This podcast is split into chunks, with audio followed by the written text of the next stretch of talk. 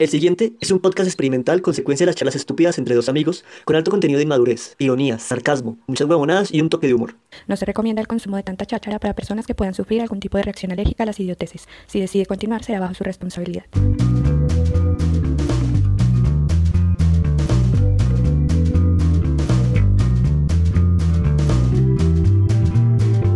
Si hago esto, ¿se escucha la silla? Pues es que, es que quiero salir a la grabación. ¿Cómo es que suena la silla? Así es.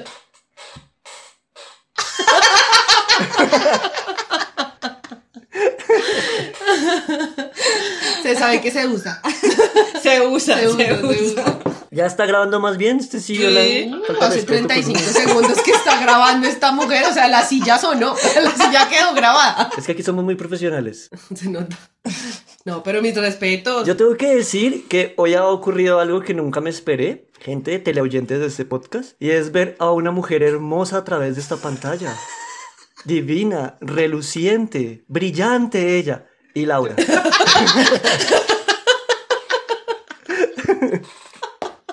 Ya sabía que Ok. Qué lindos.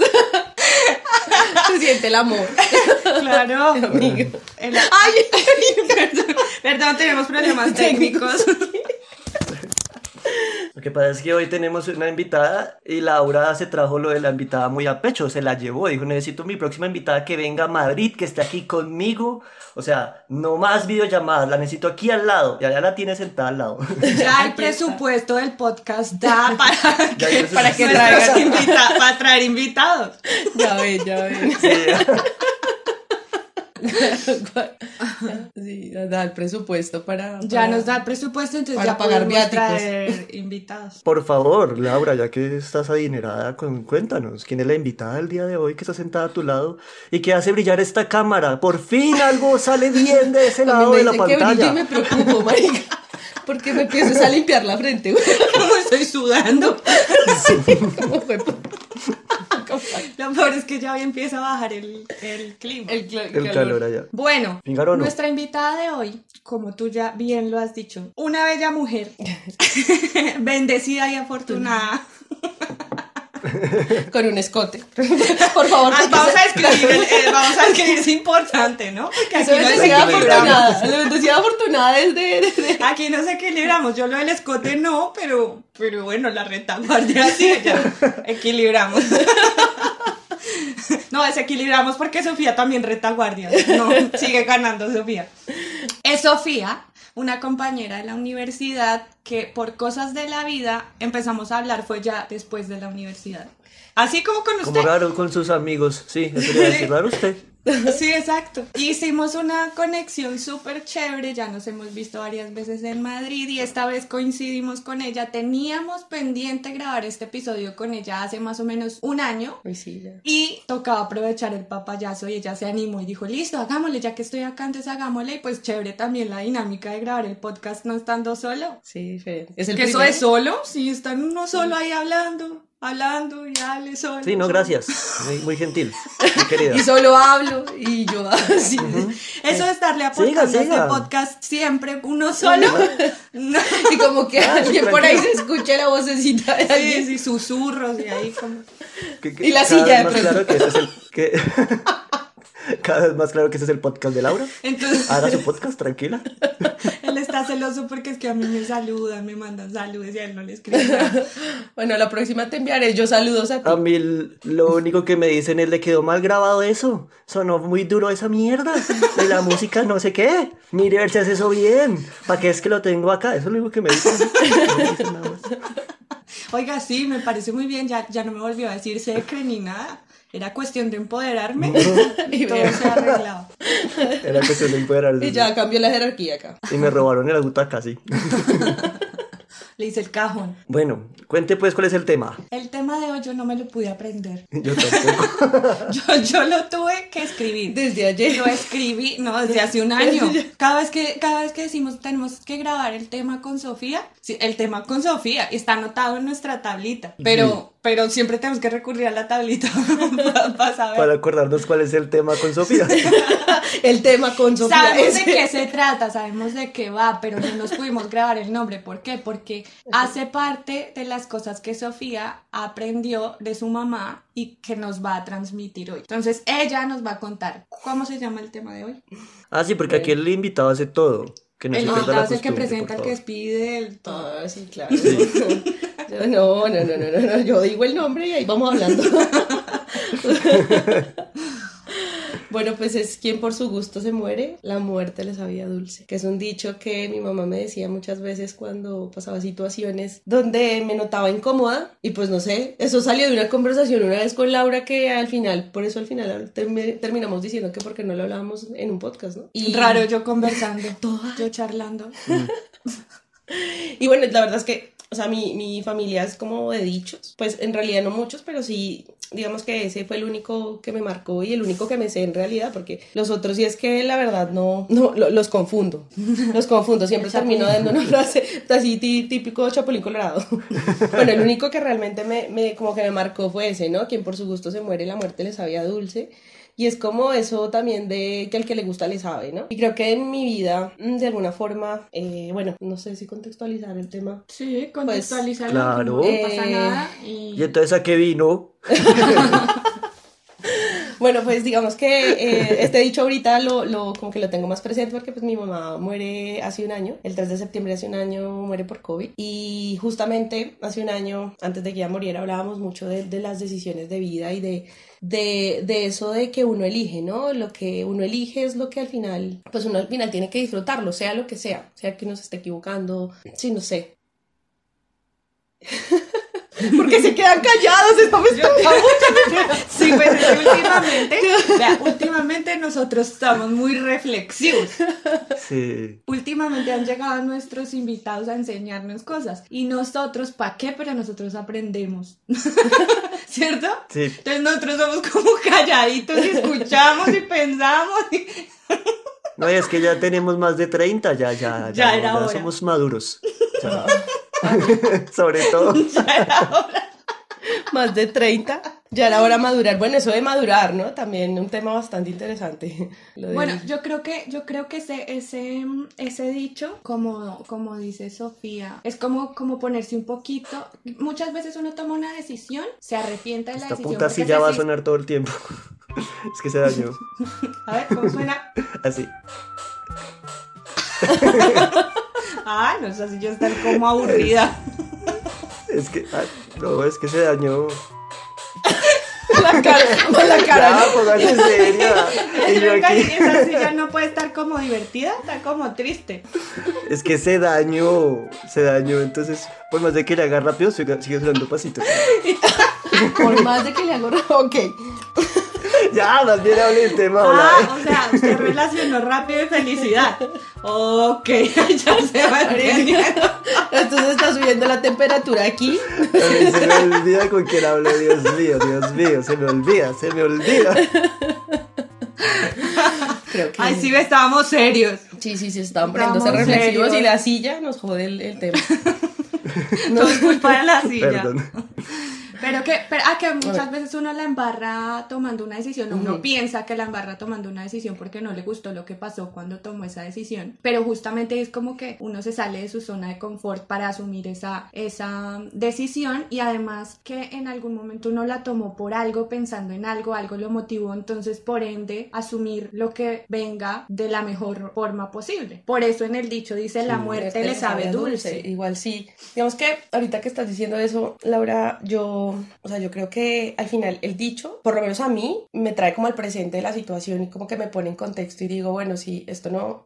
A ver, yo hace tres años viví en Barcelona, hice un máster y tenía momentos donde me sentía muy feliz y obviamente cuando uno está feliz uno no piensa, o por lo menos a mí, eh, no la estoy pasando bien, estoy pues gozándolo y como que eh, estoy presente, pero los momentos que me eran difíciles, olvido esos momentos como que me generaban alegría, tranquilidad y los momentos complicados caos es cuando uno empieza a agobiarse, entonces uno se empieza a quejarse, entonces empiezo a, a ver como toda la perspectiva de la sombra de la situación. Pero ¿qué hacía cuando yo pensaba en este dicho? Cuando pienso en este dicho en algunos momentos que me siento muy triste o, o me siento como en un momento complicado, digo, bueno, yo estoy acá porque yo quiero. A mí nadie me está obligando a estar acá. Nadie me está diciendo qué es lo que tengo que hacer, porque al final, y, y yo creo que eso pasa con todos, ¿no? Hoy habrán, habrán personas que, que, al final siempre le dan la responsabilidad al otro por, por tomar una decisión, ¿no? O sea, como por, ah, es que yo hice lo que tú querías, pero al final Mm. no hice lo que tú querías porque hice al final lo que yo quería, pero pensando que tú querías.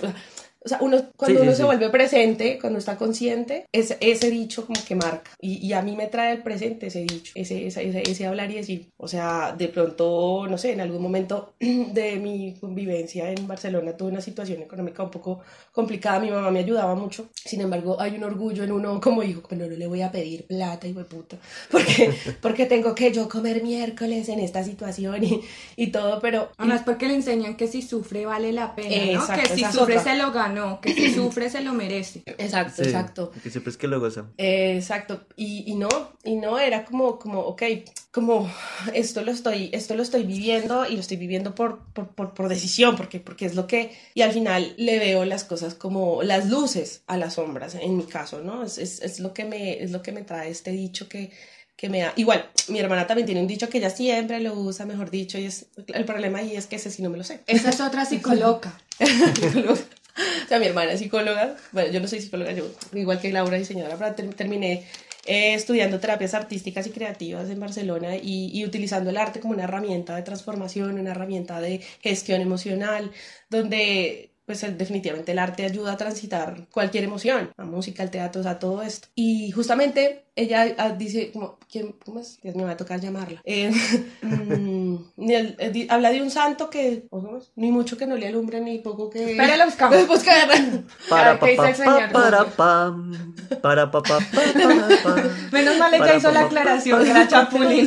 pa, pa, pa, pa, para pam. Ni mucho que que queme queme el santo ni tampoco que no le alumbre. Ese, Dios mío, esa, ese es como, como el dicho de ella, ¿no? Como, como el que siempre al, al final a ella, a ella también le termina como, como resonando en las situaciones. Y yo creo que cada persona debería tener como algo que lo, que lo, que lo traiga vez al presente. Y creo que un dicho es una buena forma. Sobre todo que como no como colombiano siempre como que le hablan de los dichos o, o esos refranes o cosas como... "No, sí". Los refranes Sí. tienen mucha sabiduría, yo también los uso mucho Claro. y termina uno hablando como un viejito, ¿no? de tanto dicho que, que tiene uno. Sí, sí, total. Pero Sí, es que sí, tiene, sí. pero es que es que describen muchas situaciones y aplican para, para situaciones específicas, entonces uno tiene que usarlos. Como sea, ese ni mucho que queme al santo ni tampoco que no lo alumbre, ¿qué significa? como es buscar el equilibrio, ¿sabes? Para mí, Ah, O sea, para ok, mí como, como ya, ya, ya. ni tanto ni poco, ¿sabes? Sí, o sea, ni al extremo ni al otro, o sea, Haz de cuenta que tú tienes una vela y entonces si la Ya lo acercas mucho entendí, al ya lo santo, como el entendí. santo es de cera, se derrite. ¿sí? me encanta, lo amé, no, es si es de madera, entonces sí. se quema. Exactamente. Y si le Pero si están más lejitos pues y no la velita es más pequeñita, solo se alumbra y no se quema. Bien. Todo tiene sentido. Ahora todo tiene sentido, bravo. Muy bien, Laura. Sí, es verdad, es verdad. Has aprendido mucho en este podcast. Gracias. Es que esto Ha cambiado mi vida. partió mi vida en dos. Pero recuerden, Pero mucho fuera de que chiste- el ni Fuera de chistes, sí, porque por ejemplo, en, en mi caso personal, no sé, no sé Laura, pero en mi caso personal, este podcast aplica mucho para, para este dicho de que por gusto se muere la muerte le sabe dulce. Porque, claro, o sea, hasta el momento llevamos un año del podcast y el podcast no nos genera ningún ingreso económico. Y la gente. que es- no, entonces como Sofía está aquí con nosotros. Ah, ah, sí, Recuérdalo. cierto, cierto, sí, perdón, perdón, perdón. Tenemos que disimular que somos pobres muertos de hambre, sí, perdón, perdón. Y la gente es muchas veces como que yo, ¿usted qué está haciendo? Yo, no, pues el podcast, editando el tema, pues el podcast no es simplemente venir y grabar y apareció mágicamente, esto tiene mucho trabajo detrás de él. Y la gente es como, pero, pero usted qué está, eso no es nada, o sea, sí, como que Es si no un genera hobby muy bonito. plata, no, Es un hobby Sí. muy bonito. Sí, o sea, como que si no genera plata, pues no le da importancia. Y para mí esto es muy importante, o sea, para mí esto es, es, es primordial. No sé, o sea, a, a- a mí personalmente me ha ayudado muchísimo. Menos mal usted Este aclara que personalmente. Sí, hablo Solo de lo usted. personal. él, él habla Porque, de... porque a Laura no. A Laura. A mí me ha servido ser el esclavo de Laura. Exactamente. Yo estoy haciendo pura caridad. No caridad, caridad. Venga, pero ¿cómo llegaron al tema de Pero- hacer el podcast? Eh, O sea, ¿por po- qué? A ver, pandemia, enloquecidos en nuestras casas, Hablando mierda por teléfono. hablando mierda por teléfono y yo Ah, eso siempre, varios eso de meses atrás me estaba insistiendo que hiciéramos un podcast. Ah, pero yo- eras tú el que insistía. que él necesitaba a alguien De que hecho, le le siguiera dije- la cuerda y nadie Yo le dije más a varias personas y yo le- dije a varias personas, inclusive le dije a Laura, en un principio Laura rechazó la idea. O sea, le dije varias veces y ella como que no, pero yo de qué voy a hablar. Yo no y ahora tengo nadie nada la que calla. decir. Marica, no tengo nada que decir. Usted no se calla. Ah. Si se calla le salen letreros. Sí, después del primer episodio dije, mierda, me equivoqué de compañera de podcast. No me está dejando hablar. No, es de los dos, nos interrumpimos. Nos interrumpimos y nos interrumpimos y nos olvidan las ideas por estarnos interrumpiendo y bueno, en fin. Pero bueno, ahí, ahí va el tema. Entonces, claro, muchas veces el podcast, o sea, es como una descarga de lo que llevamos, por ejemplo, eh, este año puntualmente. Yo lo, yo lo comenté en un episodio, con todo lo que pasó de los, del, pues, los- las manifestaciones y los paros en el país. El podcast para mí fue también un, un descargar toda esa energía negativa que hay alrededor de toda esta situación, ¿no? Entonces, para muchas personas puede que no signifique nada el hecho de porque, porque no genera dinero, pero es que, como lo hemos dicho también acá, si- el hecho de que no genere ingreso no significa que no sea productivo. O sea, no necesariamente todo tiene que medirse por medio del dinero. Y no genera Sí. abundancia, porque al final, pues la abundancia siempre la relacionamos es con la parte económica, con lo que es material y la abundancia tiene que ver con todo, sobre Claro. todo con el tema mental, o sea, todo tiene desde la mente, o sea, si tienes una... pues yo antes pensaba que tocaba ser positivo, ¿no? Que hay que ser positivo y ver las cosas positivas, y últimamente, yo no sé, ya mi mamá se muere y digo, no, no hay que ser positivo, hay que tener pensamientos sanos, o sea, si yo tengo pensamientos sanos, tengo una vida diferente. Bueno, ¿qué otra situación en la que ustedes se han sentido así que, que la muerte les sabía dulce? Hubo un montón, por ejemplo, mi estancia en, en España ha sido así. Sí. Todo el tiempo. O sea, empato una con otra, empato una con otra, empato una con otra. Sí, es que o las diversifico. yo, yo a veces digo, o a Laura le va muy bien en la vida o le va muy mal. Como que tiene una, un cielo específico en donde le llega una nube bien negra, así bien tormentosa. De un momento a otro se le despeja todo hermoso, otra vez la nube, otra. O sea, es que son así. Le tengo va el dicho muy para arriba, eso. va muy abajo. ¿Cuál, cuál? Dios cuida a sus bobitos. Literal, Ya, es que No tiene sentido. Es que es así como cuando uno ya se está ahogando, que estira la cabeza para que el agua no le dé, va, sigue subiendo, ya llega a la nariz, apnea, apnea, y ya cuando usted dice ya no voy a respirar más, ahí de repente, ¡pim! Alguien lo saca. Pero no lo saca en todo, ¿no? No, le No, queda. No, no, le queda en la rodilla, le queda en la rodilla. No, es que eso es lo que voy. O sea, de, de un momento a otro se le desocupa el mar, le llega un bote con Leonardo DiCaprio, la monta en la tabla, se la lleva a la besa y, y le, y le entrega la joya y le dice cuánto la ama. Y ella ya está feliz y pum, que la empuja otra vez al mar, la tira al fondo, así. Después ¿La vuelve, vuelve, joya? la saca, vuelve y la empuja, ¿La vuelve y la saca, joya? vuelve y la empuja. Me dice, ¿cuánto me ama? En, Ti- en Titanic esta vieja le dieron una joya, ¿no? Yo no he visto esa película. Ah, yo pensé que en mi vida, yo eso no pasa. Espera, tú- Estoy siendo, estoy siendo Contextuali- alegórico, la metafórico, Laura. Usted cuando se encontró con Leonardo DiCaprio, ay Dios mío. Me ha pasado, El me ha explicar, pasado. estoy siendo metafórico. Ay, no, es que lo amo. Vea, que lo aman. No, ella ya se, ella ya se montó con Leonardo DiCaprio en la tabla. ya. Pero bueno, en mi caso sí, en mi caso eso. Sí, yo creo que salir fuera del país hace que de alguna forma eso pase, ¿sabes? Como que al final también la gente que se va a vivir o que si decide emigrar, pues es una decisión. Y estar fuera del país es duro. Y Así- se, se asume todo sí. lo que haya que asumir. Así uno pero- vaya a estudiar, porque yo me fui a estudiar y también, o sea, y pues tenía una ayuda económica y tal y todo, pero igual, digamos que al final la parte económica, la la parte material, pues se consigue, pero ya los procesos emocionales, los procesos que uno tiene que vivir, de a veces de rechazo de, o, o de estar solo tanto tiempo, es- ese proceso en serio es, es que al final, cuando yo también, yo tuve una relación de 11 años, también el hecho de estos cuatro años de soltería que llevo, también es cuando me siento con esas ganas de, uy, estoy sola, eso, entonces digo, no, Se abre por Tinder. su- Ah, bueno, también. Sí, se abre Se abre Tinder. Tinder. Sí, obvio, obvio, obvio. Que eso sí está ahí, pero Pero es decir, o sea, ahí también está la frase, esta Laura me pone pero evidente. bueno, no. No, es que aquí hay mucha gente que critica Tinder, pero es porque no les ha ido bien. No, es que tienen que irse para Europa para, abrir Tinder, porque es que acá sí. Lo que pasa es, lo que pasa es que Laura tiene que dar maestría de cómo usar Tinder. Ya es una- He tenido hasta invitados. No me jodas, güey.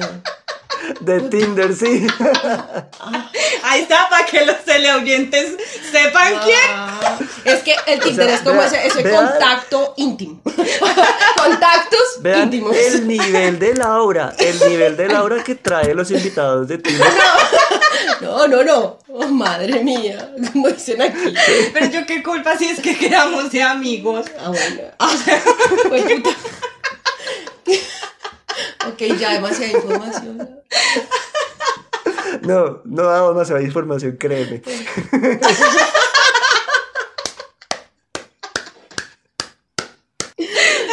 Todo sonrojado y acalorado. Me sonrojo yo y no Bueno, ella, que todos, peor. Todos aquí, qué calor. Sí, qué, qué calor está haciendo acá. Me avergüenzo más yo que ella. Eso sí. No, pero tú has abrido, tú has abrido, ¿no? Abrido Tinder. Pero has tenido Tinder en, en allá.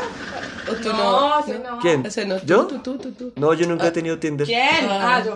No, no, no, no, tú sí, obvio que sí. Yo sí, sí. también tengo amigos colombianos de Tinder. Laura sí, obvio sí. Que le creo, le creo, le creo todo. Es que también los satanizan, pobrecito. No, pero yo abrí Tinder en Colombia, no. Pero ya después de volver de acá. Sí, yo ah, no. no, yo ya no. baila. No, ya. Pérdidas. No, yo no. Tirinder. Green. Tirinder. Tirinder. Eso es de gay. Ah, no, yo dije Tirinder, Tirinder. Dios mío. Yo- Es que esa es la fama que tiene. Y vea, uno puede tener amigos. Sí. Que no le cuaje ¿yo qué estoy nada durante, pero que después. No, pero sí, Yo sí, no sí. estoy diciendo nada, yo, Yo no nunca he estoy abierto eso. Por eso. No estoy criticando a la gente que no. Generalmente la gente que no ha tenido es la que critica la aplicación. La No, e insisto, yo no estoy criticando a la gente que, que ha a abierto. Tinder. A ver, entonces ábralo. Solo sé. Ábralo Estoy de- más testigo que no lo pude abrir. Lo abrí en su casa y el celular no reaccionó. Ella es testigo. Dios no quería que yo El, el universo no quiere que yo tenga. Sí. Hace tres años. Sí, entonces grave, si el universo no quiere que yo tenga Tinder, entonces no tendré, no tendré Tinder. El universo quiere que me muera soltero, pues me muero soltero. Ah, quien por su gusto está. se muere. La muerte le sabía dulce. Sí, suerte. Pues sí, igual, ¿cuál es el problema con Tinder? Hay un Pues, montón, ese, eso. puede ser otro episodio. No, yo tuve mis propios prejuicios frente a la aplicación. O sea, yo duré como, yo la abría y la cerraba, la abría y la cerraba. Me sentía bandida y no, bandida y no. Hasta que dije que iba putas, ya, bien bandida. Pero No, bandida, ¿por qué? O sea, al final, igual es un, entonces un tema más de prejuicio personal. O sea, yo no, me- más que lo que pensaran los demás, era lo que yo pensaba frente al tema. Exacto. Y mis pensamientos eran, de verdad que era un propio juicio muy duro, muy duro frente a mí. Es que muchas veces es uno mismo el que se complica la existencia. O sea, tomando el tema, retomando el tema porque ya nos fuimos a la mierda. retomando lo de que la muerte no era dulce. A miedo. A, a mí precisamente me, me sucedió con, con la elección de carrera, ¿sí? O sea, yo desde, desde que estaba en el colegio siempre quise irme por el lado de las artes, la ilustración, el arte me gusta mucho. Pero por muchos años, por estúpido, porque podría fácilmente decir que es que la gente me... O sea, pues, en mi caso mi familia influenciaba mucho que tenía que estudiar algo que diera plata, porque como está el tema de que las artes no dan plata, entonces fácilmente yo puedo culparlos a ellos, pero lo que dices es verdad, fue mi decisión seguirles la corriente, Y por muchos años yo aplacé eso. Vas a ver que a la final donde terminé, en las artes. Muerto de hambre, pero en las artes. O sea, Pero feliz, pero feliz. y feliz. Es que el punto que es, ese es ese. el tema, O es sea, el yo, yo me pongo a pensar, me hubiera puesto una ingeniería, probablemente ahorita tengo, tuviera trabajo. Y no estoy hablando mal de los ingenieros, o sea, nada que ver, no tengo nada contra las ingenierías. Por favor, no lo tomen personal. Exactamente. Pero en mi caso, yo hubiera estudiado ingeniería, probablemente tuviera trabajo, pero no sería feliz. O sea, a mí eso de estar en una oficina y eso no, no va conmigo. Yo no. Y no, insisto, no estoy criticando las oficinas. Por favor, por favor, no se tomen. Si Sí. ahora toca todo como aclararlo, ¿no? Sí, sí. Aclararle, aclararle. Aclararle. Pero sí, sí, sí. Y yo creo que ahí es, vuelvo y yo retomo el tema en el sentido en que ese a mí, ese dicho, me lleva a, a mi felicidad, a donde quiero estar, a cómo quiero vivir. Y sobre todo porque ahí ya, a lo personal, mi mamá me hablaba mucho acerca de eso. Me decía, Sofía, si tú, porque yo al final terminé estudiando diseño industrial, que es una carrera, es un arte aplicada, que al final sí está vinculada con el arte y todo. Pero yo al final me daba cuenta que, pucha, si yo hubiera luchado más por estudiar artes plásticas, ¿sí? Eh, probablemente lo hubiera conseguido y ella me hubiera apoyado. ¿sí? Pero al final las cosas siempre pasan por como, tienen, como tienen que pasar. Sí. ¿sí? Y está bien. El, el caso es que a mí el dicho me lleva a estar feliz, a, a, volver a mí, a volver a mi felicidad, a volver a que, listo, no importa, me estoy matando con esto, me estoy muriendo con esto, pero es mi decisión, es mi conciencia. Y ahí viene otro tema que, que, que, relaciono con eso y es que justamente hace poco llegué al Camino de Santiago y hubo algo de la conciencia que es quien es consciente. Santiago de Compostela. Santiago de Compostela, tío, sí. ¿Y no te leíste el libro de Paulo Coelho?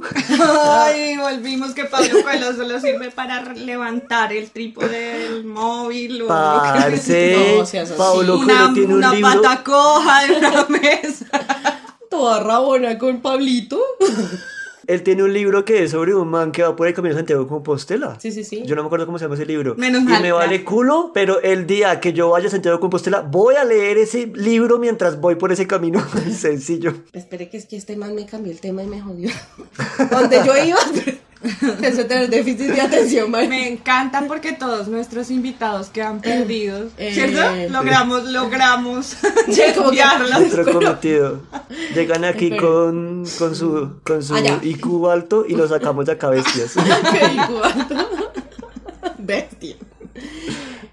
Eh, volviendo al tema de la conciencia, es que si hay conciencia, eres soberano, si eres soberano, eres dueño de ti, si eres dueño de ti, hay amor propio, y eso tiene que ver con el tema de la decisión en dónde estás y que estás donde quieres, o sea, donde tomas la decisión de estar. Que es por alguna, es por Wow. alguna razón. O sea, igual uno la puede embarrar, ¿no? Y tiene la posibilidad también de cambiar de opinión. Sí, y no pasa nada. Y no pasa nada. Uy, eso, es, eso, eso, Sí. eso también es un peso, quitarse un peso encima, como mañana quiero ir a tal lado. Esta- para mí esta viaje a España ha sido como una locura porque yo antes, eh, eh, como que era muy importante el hecho de, de- que tienes que hacerla. O, sí hay que proyectarse, sí hay que eh, planear y todo esto, pero también hay veces hay que soltar, hay que soltar, hay que soltar, hay que saber que también hay que fluir, pero es que a veces uno habla de la... Y ahora con esta onda que, que todo el mundo tiene que fluir, que hay que dejar, pero o sea, hay que hacer y fluir y hay que observarse, o sea, si me voy a dar contra el muro y estoy consciente de que me va a dar contra el muro, igual me di contra el muro, aprendo lo que sea, pero es mi decisión y, y, y hacer tomar una decisión conscientemente al final te hace feliz, así lo estés embarrando.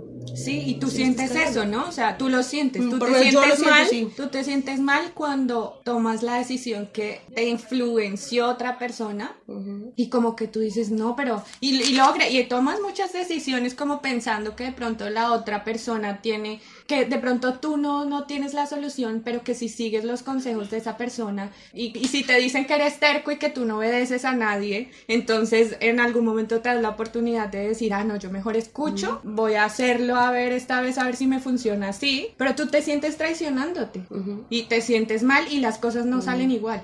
Ahí va- voy a volver a traer el tema de lo que hablabas de decir de cambio de opinión, porque puedes hacer eso, puedes hacer, puedes darle la razón a la otra persona, hacer lo que la otra persona de pronto te dijo que de pronto te fueras por ahí y luego te sientes, o por lo menos a mí me pasaba que yo me sentía mal, porque entonces ahora sí iba a hacer lo que yo quería, pero entonces yo sentía que lo que yo iba a hacer iba a ser juzgado por otros. Y no era sufici- no iba a ser suficiente para, otros. Exacto, o sea, digamos que hay un, quisiera hablar de ese caso, pero creo que todavía no me atrevo a hablar del tema de mi relación tan larga y haber terminado, porque pues todavía no, sí, como que no lo quiero como poner así, sí, Públicamente. públicamente. No, no te preocupes, no te preocupes. Y pasaba por encima, o sea, yo no quiero, no quiero decir esto porque de pronto si algún día él escucha eso a mí me da como cosa, pero yo siempre fui muy feliz con él, sí.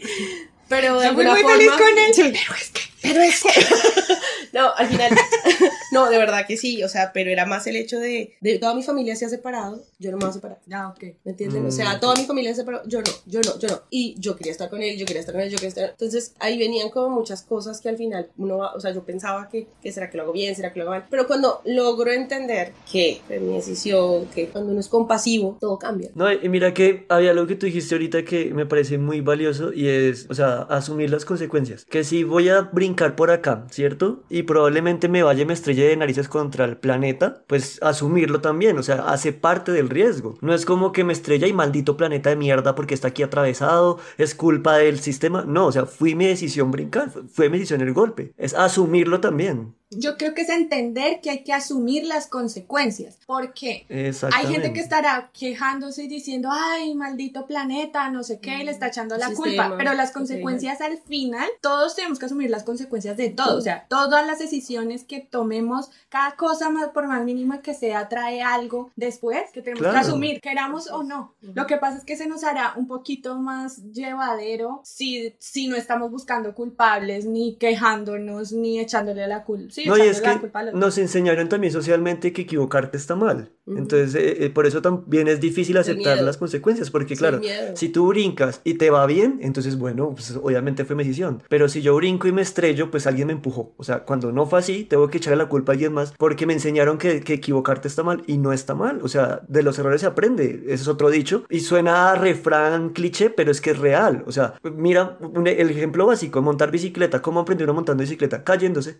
Claro. Nadie se montó a la cicla y arrancó de una vez, ¿no? Uno se cae. Pero o sea, de algo, los errores que pasa comúnmente y es que quien te juzga, te juzga la caída, obviamente, Pero en el proceso. pero no, no vio ni, ni te reconoce el proceso. Y es una persona que generalmente no se, ni siquiera se lanzó, ni siquiera se atrevió, no ha hecho lo, lo que tú hiciste. Así tú te hayas caído, ese proceso la otra persona no lo vivió. Te ven la caída. Sí, y ahorita que están diciendo eso se me viene algo. Creo que para que las personas podamos lograr entender eso, pues sí, casi siempre nos tiene que pasar algo a nosotros, ¿sí ¿me entienden? O sea, les voy a decir una, una situación. Uy, sí. en mí, en mí, y yo- algo con lo de la bicicleta, sí, pero digamos, esto es algo que con el tema de la muerte de alguien que tú quieres y tienes el tema de la culpa encima. Y eso lo hablamos ayer justamente, el hecho de, yo, el 20 yo cumplo el 24 de diciembre, y el 23 de diciembre del 2020 yo estaba muy triste porque pues iba a ser mi primer cumpleaños de mi mamá, y el año, el año pasado, en el 2019, habíamos estado, fue la última Navidad que estuve con ella y con mi familia, y pues es decir, mi familia completa, mi papá, mi hermana, mis sobrinos, mi otra media hermana, y yo en esa Navidad con mi mamá me porté tan feo, tuvimos una pelea terrible, yo la hice sentir mal, la hice llorar, o sea, me acuerdo y digamos que ahorita ya no me da duro porque, porque hubo, pasó una situación que me hizo reflexionar frente a la culpa, que ese es otro tema, o sea, cuando alguien se muere, la, o sea, se, se afloran todas las emociones, todas, pero la que más aflora por lo general, porque claro, ya la otra persona no está, ya entonces a uno sí, lo que hice, lo que no hice, lo que bla, bla, bla. Y justamente yo ese día le hablaba con mi hermana y le decía como, es que yo me porté muy mal con ella, fui muy bicho,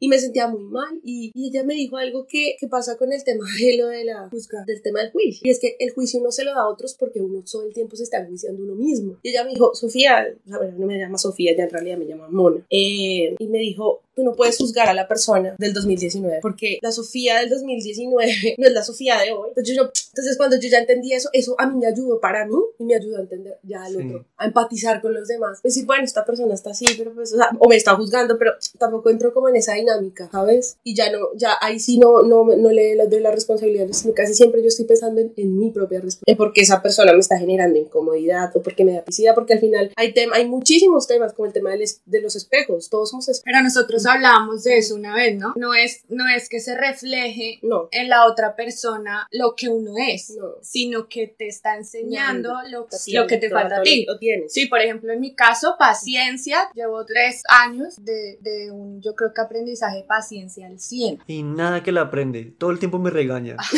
Ah, no, pero sí, eso ya es otro nivel de paciencia. Por No eso lo sea, enfrente, O sea, por de eso. verdad, de verdad, usted piensa que yo soy una, una monje tibetana, hasta allá no he llegado, tampoco. No, pues. Laura, ni que yo le volará la paciencia. No se justa, mamita.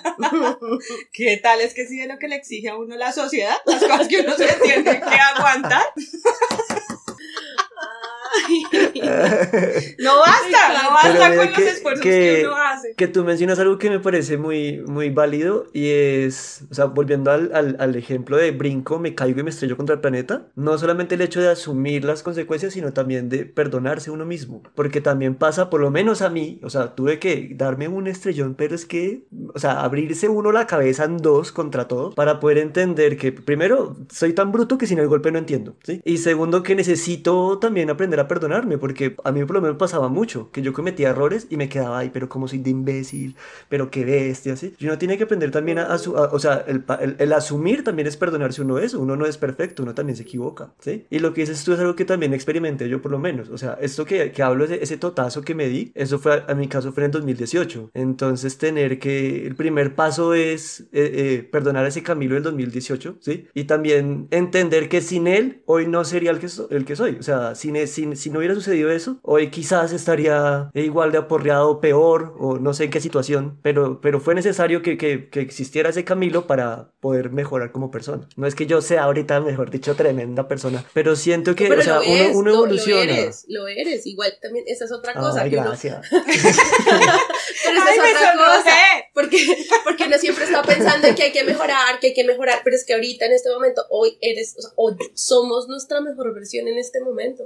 Y siempre va a ser Eh, así. exactamente. Porque es que esa es la otra, o sea, si nuestro presente, o sea, si nos vemos en el presente como que somos lo mejor, pero que pues estamos en el proceso y que todo va pasando, pues igual siempre va a ser una mejor versión. Sí, o sea, cada día ser la mejor versión de uno. Y aparte porque también hay, hay situaciones como que se condensa, se condensan los aprendizajes. O sea, son épocas que Sí. son durísimas, que son muy fuertes, que uno ve todo como muy oscuro, terrible. De repente empieza a salir la luz y uno siente el crecimiento, pero es un, un crecimiento condensado. Puede ser, puede ser poco tiempo, pero un montón de cosas como que te mueven la cabeza y, y te das cuenta cuando reaccionas a otra, a situaciones eh, que te gustó cómo reaccionas o que dices, ah, mira, ya esto no me, sí, ya esto no me, no me importa, o, o mira cómo, me, cu- cómo me, se me facilita decir que no y poner límites, o como esas cosas que a veces vienen represadas, que no necesita uno tampoco tener 80 años de experiencia, Eh, Solo exactamente. solo 30 para ser sabios.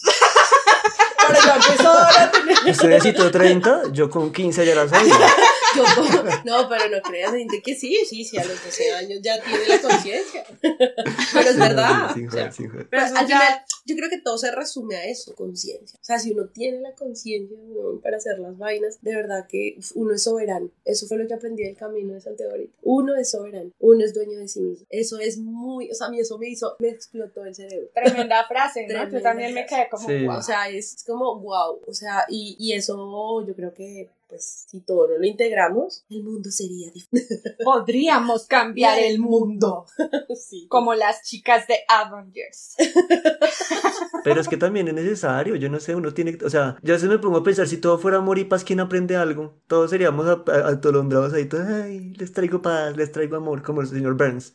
No, o sea, los momentos, los momentos negativos forman el carácter de las personas. Sí, claro. Es que uno muchas veces, uno muchas veces huye de esos momentos y hacen parte de la vida. Yo no estoy diciendo tampoco que vaya y se busque problemas y metas en cuanto mierdero encuentres, no, pero pues tampoco los evada. O sea, si llegan las situaciones, igual no se pueden evadir, ¿sí me entiendes? O sea, hay, hay, cosas puntuales que la enfermedad, la muerte, la vejez, ¿quién va a evadirlas? Sí, es, es, es inevitable, es inevitable. Entonces, Es inevitable, el tema es la actitud. Al final es la actitud con la que uno mira la vida. Eh, sí, Esa- porque y, esa, hay y, gente- esa- y el- y- y volviendo al tema, el tema es ese. Ese es como la actitud. al tema del tema. Al tema del tema.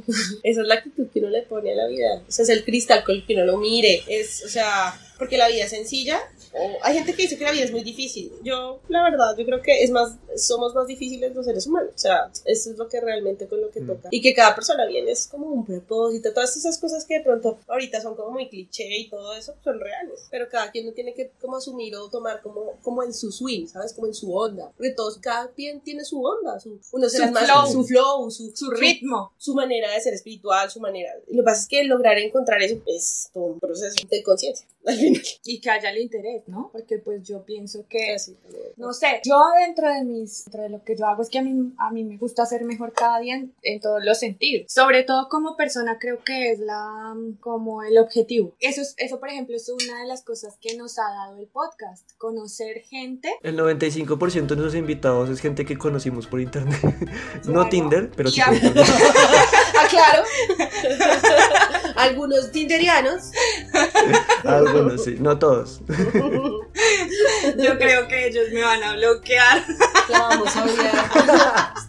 palomo. No, venga, pero ¿cuántos tinderianos? ¿Uno? Dos, ¿no? Ah, ok, perdón. Es uno. Ah, entonces no son tantos. Yo pensé que eran más. Todavía que consiga más gente en Tinder. Es que esta vez, esta vez en, en esta, en esta temporada de soltería no he, no he querido. Ayer quería. Ayer, ayer quería porque me, es que me, alguien me emocionó ahí por la calle.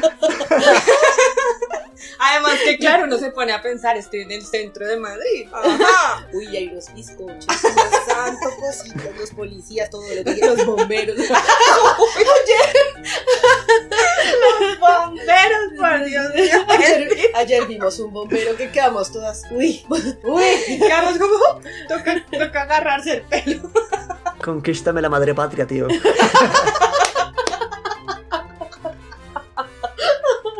No, sí, ya tocó, ya tocó Tinder. Bueno, por enesiva ese nos fue el tema a la mierda. Agarra la cometa, agarra. Yo estaba diciendo algo y era importante. Era, bueno, era trascendental, que, que hemos tenido, que el podcast nos ha permitido conocer gente. Ah, sí, que nos ha permitido conocer gente que, digamos, que nos hemos relacionado por, por redes y que empezamos a charlar y podemos terminar cuatro horas charlando, luego editar se convierte en un camello, pero que, pero, pero uno no puede sostener una, una charla con, con alguien cuatro horas, que se pase el tiempo tan rápido si no existe como esa conexión con gente buena onda, ¿no? Como lo que tú, como lo que tú decías de que cada uno tiene su swing, su flow, de pronto hemos dado con gente con la que tenemos ese swing o esa manera de, ese ritmo de vida parecido al de nosotros, pero es muy chévere hacerlo así y conocer gente pues le permite mejorar a uno cada día porque tiene referentes de vida también, ¿no? Las versiones de nosotros de antes nos ayudan a ser quienes somos ahora, pero probablemente en un tiempo no vamos a ser lo que somos ahora. Sí, es probable. Pero eso es parte del proceso también, o sea, ser valiente en tomar decisiones, ¿sí? Y el querer ser consciente. Es que eso es súper importante. El, el- el tomar. Es que están. Más el ego es algo que, que nos que nos jode un montón, pero si lo tenemos también es para algo, ¿sabes? Porque es que no es que es por algo, no es para algo, el ego es para algo, para trabajarlo, para, venga, me enfrento a este, me, me, me, y me confronto a él, ¿sabes? El ego es como la sombra al final. Y a veces también la juzgamos súper fea. Yo, yo estaba haciendo una eh, formación en teatro terapéutico donde la, la, la que lo llevaba hablaba acerca de las sombras y nos ponía y nos confrontaba nuestras sombras y, y uno siempre piensa que la sombra es mala, que la sombra negra, que es la porquería más Sí. De mi interior, la mierda más, y no, a veces mi sombra era la ternura, o sea, mi propia, o sea, la ternura siendo mi sombra, o sea, y, y confrontarme a, a, a, a que podría, porque la, el- que me dijeran que fuera tierna, era como, como que a mí eso me generaba un conflicto Ah, ¿no te gusta? Sí, no me gustaba porque yo no, yo no soy tierna, yo soy ruda. y yo, Yo O soy sí. una mujer ruda. soy muy ruda, no, sí. Y quería dar como esa, esa impresión de ser mujer ruda, pero cuando empecé a darme cuenta, es que, oye, sí, yo estoy tapando una sombra, que si le pongo un poquito de luz a esa sombra, pues, pues puede generar algo en mí muy, como muy poderoso para los demás, ¿sí? Entonces, se me fue la palabra. Aquí estoy. Yo no me ¿de qué estábamos hablando antes? de- Es que me Un pasa. año, un año de podcast y ya siempre soy ese mismo chiste. ¿no? Pero siempre lo hago con la gente diferente y todo el mundo se ríe. Que el penúltimo es lo que a mí me gusta, ver a la gente reírse de que sí, la risa, la risoterapia es lo máximo. Deberían hacer un podcast de risoterapia. Ah, no, podemos hacer, un, como haga cuenta, una colcha de retazos de la cantidad de risas que tenemos. Sí, pues. Ah, sí. Sí. Ah, la ternura. Pero sí, el tema de la ternura y ser consciente de que, mi es que soy tierna, o sea, volverlo consciente, parte de mí, como que ya era, o sea, ya como que, ok, o sea, no me incomoda, ¿sabes? O sea, no me incomoda que ya me digan que soy tierna. Eh, y tuve que trabajarlo durante un proceso muy largo, ¿sí? Tan así que también conocí unas chicas en Barcelona que trabajaban en la fotografía y trabajaban los complejos físicos y se hacía un trabajo con el complejo y yo le decía, es que yo le tengo complejo a mis mofletes, mis cachetes. Yo decía cachetes y se burlaban porque me decían que era el culo. Y yo, y yo no, no, yo no tengo complejo con para nada. Ah, no, yo tampoco. Perdón. Entonces, y, no te imaginas, y el trabajo fue que me pinté mis, mis, mis cachetes, mis mofletes, y, y, y darme cuenta que, que, que hacer conciencia de la sombra, del ego, de todo esto, hace que al final eh, nos hagamos responsables de nosotros mismos, de que empaticemos mucho mejor, de que autogestionemos y que haya mucha inteligencia emocional. A mí me, me haces pensar en algo también que yo empecé a ver ahora con, con todo lo que he vivido aquí en España y es que me criticaban mucho el orgullo. Entonces, no, que es que soy orgullosa, que yo no sé qué. Entonces yo empezaba a ver y entonces yo ya, yo ya caí en cuenta cuando utilizaba mi orgullo y cuando no. Y yo decía como, ah, no es orgullo, o sea, no es, no es orgullo y si se llama así, es lo que me ha permitido salir de las cosas más duras, donde hay que tomar decisiones. Es el orgullo el que me ha impulsado. Y entonces ahí es cuando uno dice, pues vale, no es malo. Si No, se no, ve no. como una sombra. Sí, lo que pasa es que ahora viene lo que los demás, o sea, hablemos del orgullo que es, digamos que tiene un contexto, un juicio muy, muy negativo Ajá, frente a las cosas, porque ay, no está orgulloso, porque es una persona orgullosa, pero la gente nunca le, le da como la vuelta a las cosas, la- a las sensaciones o emociones como con esa vibra baja, ¿no? Que al final todo tiene dos caras. Entonces tú dices, a mí el orgullo me ayudó a da- tener la fortaleza de, pum, tener esa energía, pero si tú lo pones a la otra energía, también el orgullo. O sea, es que todo tiene una luz y todo tiene una sombra. Entonces, hay que ver esas, Sí. dos, todas esas dos caras de, de, de, esa, de esa sensación y de esa emoción para poder uno decir, "Ah, yo me siento cómoda siendo una orgullosa que me da el impulso para la rabia, por ejemplo, la, la vergüenza. Yo era una persona, bueno, eso hace parte de mí, yo, la vergüenza, pero no la vergüenza de sinvergüenza de hacer, no sé, Sinvergüenzadas. sinvergüenzada, sí, no, sino, pero sí, a mí, yo era muy nerviosa, muy tímida, me iba al otro lado de la vergüenza. Y cuando la empecé a ver y a abrazar a eso que dicen, ama, la quiere, la... como que sí, le puse la conciencia y dije, ok, yo prefiero el otro lado, porque todos tenemos un poquito de todo, un poquito, un poquito, y lo tenemos más potencializado por una cosa. Entonces, y viene lo que, ahora el juicio del que está afuera, que, que le da un juicio de, uy, es que es orgullosa y no, y, vea la, y le pone la, la connotación negativa a, a eso. Pero no, eso es por qué, porque no se ven en sí mismos, porque siempre se están mirando es el otro, no tiene vida. pero- Ahora que uno siempre que toma una decisión de vida, siempre alguien va a seguir, o sea, siempre va a haber gente a favor y gente en contra. Eso es inevitable. eso es inevitable. Haga uno A o B, siempre va alguien en contra. Entonces, ya llega un punto en que tú dices, pues igual la vida la vivo yo, ¿no? O sea, si, si me voy por el por este lado donde le gusto a la gente, pero no soy feliz yo, igual les voy a dar gusto y va a haber gente que no va a estar de acuerdo. Y yo voy a estar mal. Sí, o sea, si, si mi intención, exactamente, y si Ya, mi no intención es a vivir para a mantener, a- eh, exactamente, sino a mierda. Mierda, mi intención. Exacto. Si mi intención es, es, es- es tomar decisiones para mantener a todo el mundo feliz, o sea, eso no va a pasar. Siempre alguien va a estar en contra de lo que uno decía, siempre, siempre, siempre. Entonces, en, en, en mi caso personal, o sea, mi experiencia, lo que, lo que sucedió, o sea, yo no quiero entrar en detalle porque pues es una herida que aún está abierta, por decirlo así, muy reciente. Te entiendo, te entiendo. Como, como... Pero, o sea, no tan, o sea, no abierta por mí, sino por los otros involucrados y es gente que escucha esto y creen que yo no sé. Pero- buenísimo. Es buenísimo cuando la gente piensa que uno no sabe algo, ¿no? Sí, que sí, es como sí. que hay, que, que lo ven y te ven con la carita de tontico y todo, y tú sigues haciendo pero la carita ese- de o sea, tontico. Pero eso lo que estás haciendo es súper empático. Lo que estás haciendo es súper empático, de alguna ¿Cómo forma. así? ¿Por qué? Porque bueno, o sea, ¿Por qué? ¿por qué? Porque de alguna forma, aunque no quieras hablar de eso por ti, por la otra persona, como que estás pensando igual en la otra persona también. Y, y en tu propia Ah, vergüenza. Eso es lo que me pasa a mí con lo que yo dije ahorita de lo que no quería hablar de mi, de mi, de mi relación, ¿sabes? Porque de alguna forma, y, el, o quién sabe, o sea, ya yo me empiezo a meter cosas en la cabeza, lo que piense, lo que piense yo, bla, bla, bla. entonces uno se envidia con eso, pero al final yo le digo, no, esto es empatía, ya, fin, estoy siendo empático y está. Sí, no, es que, es que, o sea, me puse a pensar, por ejemplo, y si tú, no sé, si hicieran una encuesta a las personas que, que rodeaban al Camilo de hace tres años al de hoy, claro, se ha reducido mucha gente, muchísima, ¿sí? Y, y la gran mayoría de gente, créeme, o sea, no es por dármelas, pero se volvieron enemigos acérrimos, ¿sí? O sea, ¿Y gente... en qué momento se bajaba uno de ese barco? A mí no me avisaron. Eh, pero ese es el punto, o sea, lo que, lo que me da risa es que, ay, ya entendí. Ay, lo amo. Yo, yo lo sigo amando cada vez más. Bájese si quiere. Ahí está la. Uno Yo más, sí uno dije, menos pero que ¿por qué no me salió con alguna puya? ¿Por qué no me contestó alguna grosería? Ay, es que no lo he entendido. Déjeme.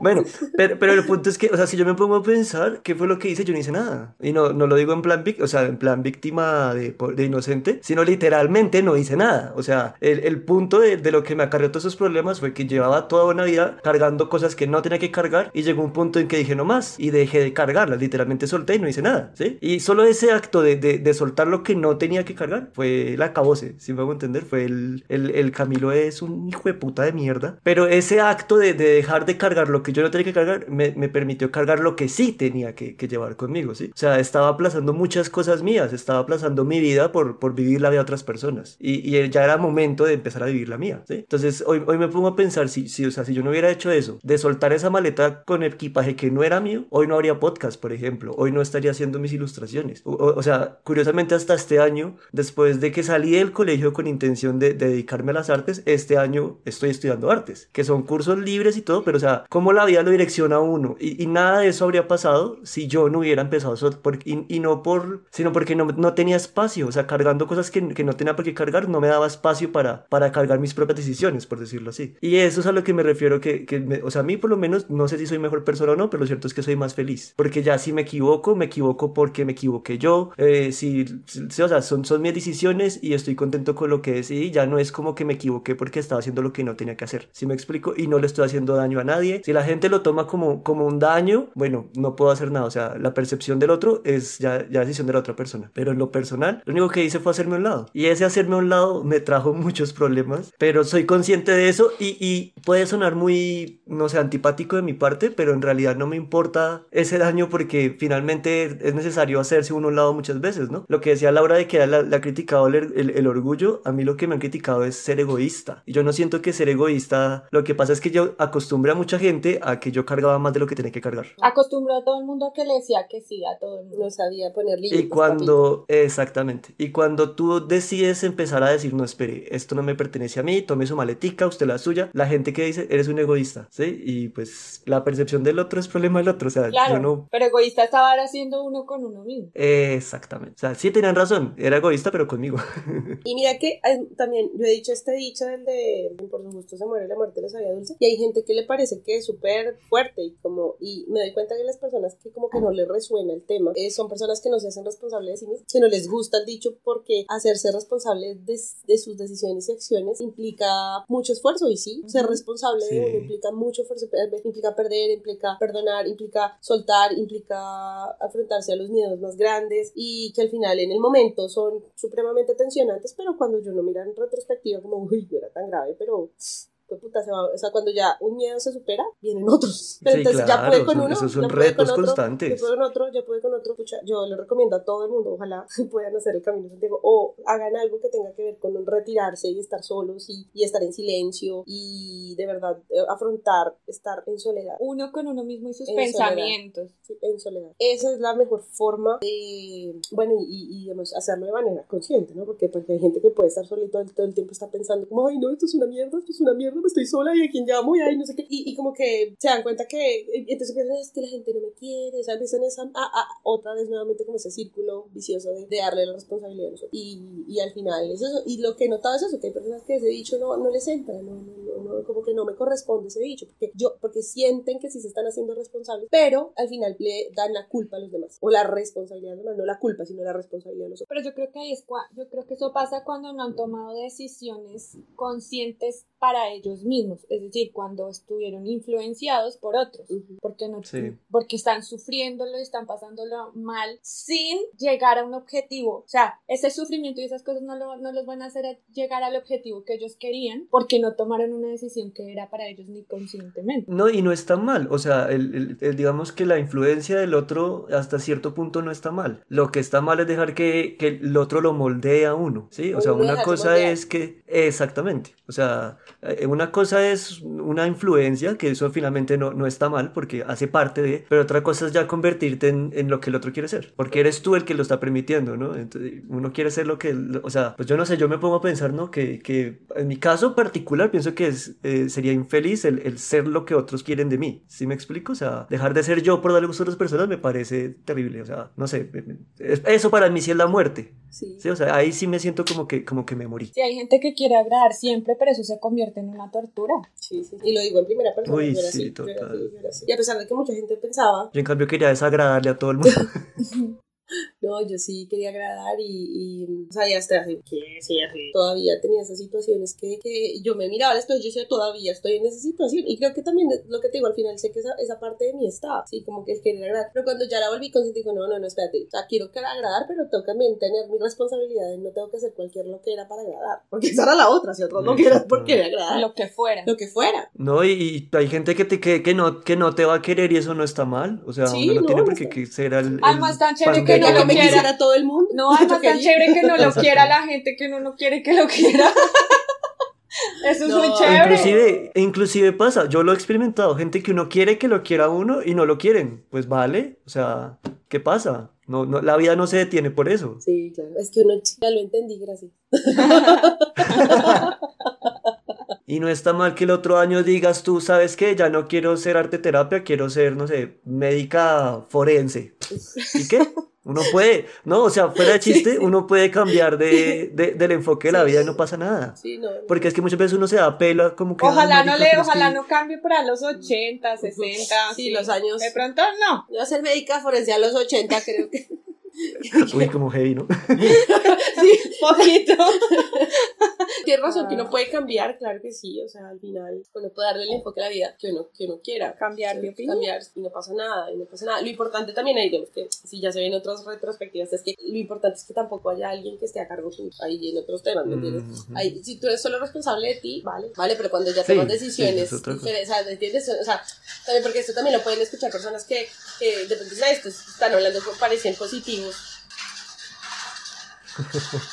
¿Alcanzas a ver? Sí, es un carrito que alguien Sí. está arrastrando un carro. Un Sí. carrito ahí. Eh, ¡Muévase! ¡Eh, el culo! No, pues es que la calle es larga Sí. y empedrada. y en adoquín. La todavía suena. Está con eco. Pero bueno, Estaba diciendo que hay personas que, que, que, que escuchan y de pronto estos, estos están sonando como positivos eh, también. Como, Tóxicos, "Ay, sí, somos positivistas, tóxicos". tóxicos. no, hay que entender los contextos, eso, es- eso es claro. Sí, Yo sí, no sí. puedo como que tengo cinco hijos y entonces decir un día, ¿sabe qué? Mi felicidad está en no responder por ellos. exagerado, güey. La hipérbole nos fascina. No, pero es que se pasa, o sea, sí, sin Somos joder, pero pasa. No, no, o sea, Re. amigo teleoyente que estás escuchando esto, que tienes 10 hijos en este momento y dices, ¿sabes que mi felicidad está en estar soltero? No puedes, papi, Baila, tienes que responder por tus baila. 10 hijos. Sí, o sea, No, Baila y sí sí que le sostener. Pero no, no, no puede sostener a sus 10 hijos que si es les soltero. O sea, ahí hay otra. a que sus hijos le sepan a miel. Sí, o sea, No, no. Sí, Porque total. Puede ser soltero, tener 10 hijos, pero lo que no puede decir es como a la mierda, quiero no ser papá o no ser mamá. Y ya, bueno, papá, ya, exactamente, o sea, sí. Desconocer que soy papá, pues no. No, pero sí, es, es cierto, es cierto. O sea, es que eso pasa muy seguido. que sus hijos le sepan a miel. No a mierda, sino a Ay. miel. Me gustó eso. Exactamente, sí, o sea, uno tiene que ser consecuente con el contexto, ¿no? Tampoco es como que, ay, es que estos locos dijeron que hiciera esto y entonces, ¿sabes qué? Me voy a... No, papi, o sea... No crea, de pronto hay personas que se dejan influenciar y se dejan influenciar. Ay, pero a mí me dijeron que me fuera al camino de Santiago de Compostela y que no respondiera por nada. Yo, Que yo podía cambiar de opinión. Sí, y hoy me dio la gana que ya no quiero ser papá. Hay muchos que hacen eso. Ah, sí. Sí, obvio, pero pues, bueno, eso hace parte de la vida, ese es el sabor de la vida. Así a modo de chisme rápido, ¿cómo es una arte terapia? Como para que nuestros teleoyentes se animen. Bueno, digamos que eso, o sea, a ver, tiene que ver, eso es una terapia complementaria a la psicología. Ahí se, se tiene que trabajar con, pues, con un acompañamiento de alguna forma. Lo lindo de esto es que se puede trabajar en cualquier contexto. Yo trabajé con personas eh, con enfermedades reumatológicas, por ejemplo. Trabajé con personas con síndrome de Down. eh, Wow. o sea, Genial. O sea, es- es- eso es lo lindo de eso. Por eso también yo quería hacer algo que contribuyera con el- mi pasión, que es el arte. Que al final, el- para mí, el fin de todos es contribuir y ayudar a la gente. Y qué bonito hacerlo con lo que uno más ama. Y sobre todo, que para mí el arte ha sido transformador en mi vida. Entonces, la, la manera en que yo trabajo, porque hay, o sea, por lo general en Colombia ahorita lo están trabajando mucho a nivel social. Y yo, parte, mi parte social, la parte social no la trabajo mucho. O sea, yo, yo lo que quiero es como utilizar esta herramienta para que la gente aprenda a gente del común, gente típica. No digo normal porque nadie es normal. No, un momento. ¿Cómo que no soy normal? O sea, no. no. Gente típica donde sienta que tiene algún bloqueo o una, un, un desborde de alguna emoción. Entonces yo trabajo las emociones, los sentidos y el arte. Por ejemplo, ahí voy a hablarte de uno específico y es el, que, el primero que hice, que fue el show de la vergüenza. Y como en un espacio se trabaja el teatro para darle la vuelta a esa vergüenza. Y ha sido muy lindo porque las sesiones que hice tuve personas que eran muy, se avergonzaban mucho, me hacían ver como, como a mí de alguna forma como me daba pena hablar en público, no ser natural cuando tenía que hacer una sobre todo. Y otras personas cuando no tenían vergüenza y no tenían filtro, que eso también es otra cosa, o sea, hay que filtrarse un poco porque a veces hay que saber decir las cosas. Y hay gente que no Sí, tiene la sí. vergüenza, porque la vergüenza también es importante, eso te, eso te, te- también te sostiene herir al otro. Y cuando, pero te digo, o sea, cada emoción, cada sensación tiene su polaridad. Cuando entiendo las dos polaridades, ¡pum! Entonces, ¿qué es lo que hacen esos espacios que, de arte terapia que yo hago? Que de alguna forma vean las polaridades y las vean desde, desde un lado, y en ese caso se utiliza el teatro, o sea, yo ahí utilizo el teatro y, los, y, la, y como tal el sentido de la, de la vista. También ahí tengo, hay otro que manejo la culpa, que es la culpa que tortura y la culpa que repara, y es el, el tema de la, del gusto, y ahí trabajamos en la música. Entonces son esos espacios y cómo se usa el arte para, como herramienta de transformación de, de eso. Pero lo que yo digo, yo trabajo las emociones. Todo para que viniera. Ahí sí. Ahí Ahí ya sí, dijo, ya. no, sí, ya me toca. Ya me toca quitarme la No, no creas, cuando me lo dijo la primera vez, yo en serio dije, no, no, no son capaces, a mí me da nervios. Y es más, ya le dije que nervios, o sea, a mí me da nervios. Y saber que no va a escuchar y eso me da nervios, pero igual, ya que hijo, ya, esa es como la Ya estoy filosofía. aquí. ya. La filosofía que Esa- hijo de. Es que esa es la filosofía de este podcast. Aquí fue putas. Ya, ¿qué más da? Sí, ya, como salió, salió. Sí, sí ha sido así, ¿no? Ah, maravilloso, maravilloso, qué chulo. Ay, me sentí súper cómoda. Muchas gracias por la invitación. Nosotros contentos de tenerte aquí. Cuando quiera volver, bienvenida. Si todavía le queda un gramo de dignidad que quiere perder, por aquí bienvenida. Se lo llevamos a perder. Siga el, siga el ejemplo de José. Ahí está. José, y yo creo que se vuelve y viene por menos dignidad. hay gente que es masoquista, hay gente que quiere, quiere perder más y más. O sea, ¿qué les damos gusto? Bueno, queridos teleoyentes, esperamos. No, no, no, no, no. Sofía es la que despide, hágame el favor. Aquí todo lo hace el invitado. Teleaudientes. Teleaudientes. teleoyentes. Hoy nunca me había tocado hacer algo así. Eh, Por favor, aclara que fuiste voluntariamente. pues aquí nadie me, aquí yo vine porque quise. A mí no me A obligaron. mí no me obligaron. Si alguno de nuestros teleoyentes quiere seguirte o saber más de ti, ¿dónde te puede contactar? En tu Instagram. Hay uno que realmente utilizo, que se llama Elige una imagen, donde pongo cuatro imágenes y siempre Así tal cual, elige una imagen. elijo una imagen. Y porque el personal, pues tampoco. No, no, no, sí, sí. Sí. no, el Tinder. ¿Cómo, cómo En te consiguen en Tinder? Ese me sí. consiguen como... Mi Tinder. Ese es No, lo importante. bien, Es ese sí. gala, marica, es gala. es en serio. ¿Y en OnlyFans? No, OnlyFans no lo he abierto todavía. Pero ya casi, ya Pero casi. ya casi con esta. Pero, pero, pero con voz ronroneadita, ¿no? No, no, no. Lo que pasa es que, lo que, pasa es que todavía está, está terminando de organizar los detalles. Pero el OnlyFans también se va a llamar Elige una imagen, pero hay que ver qué tipo de imagen. Este hombre, pero. Sí, ya, para que, para ya, que ya, lo vayan buscando, vayan programándose.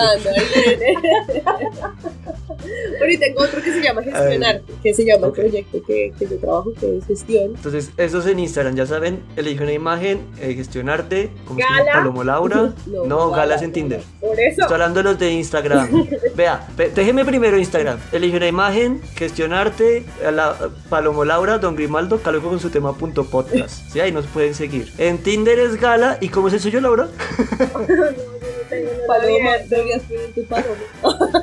Paloma, Yo no, yo no sé qué es Tinder. Ay, ¿qué Tinder? ¿Qué es eso? ¿Eso para qué sirve?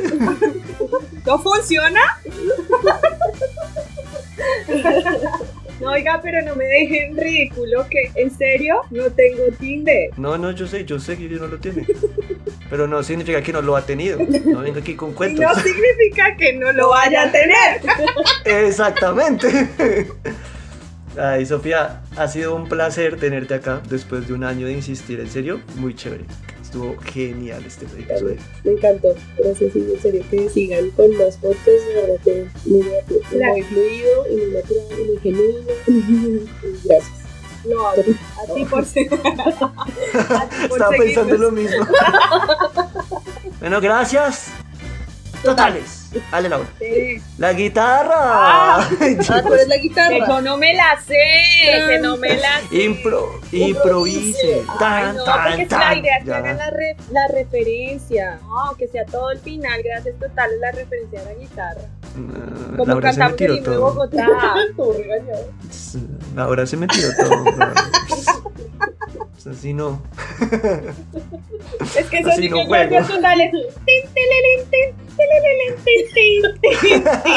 Ya le improvisa la guitarra. Pero les, Tengo miedo, marica. Yo, sí, yo sí las.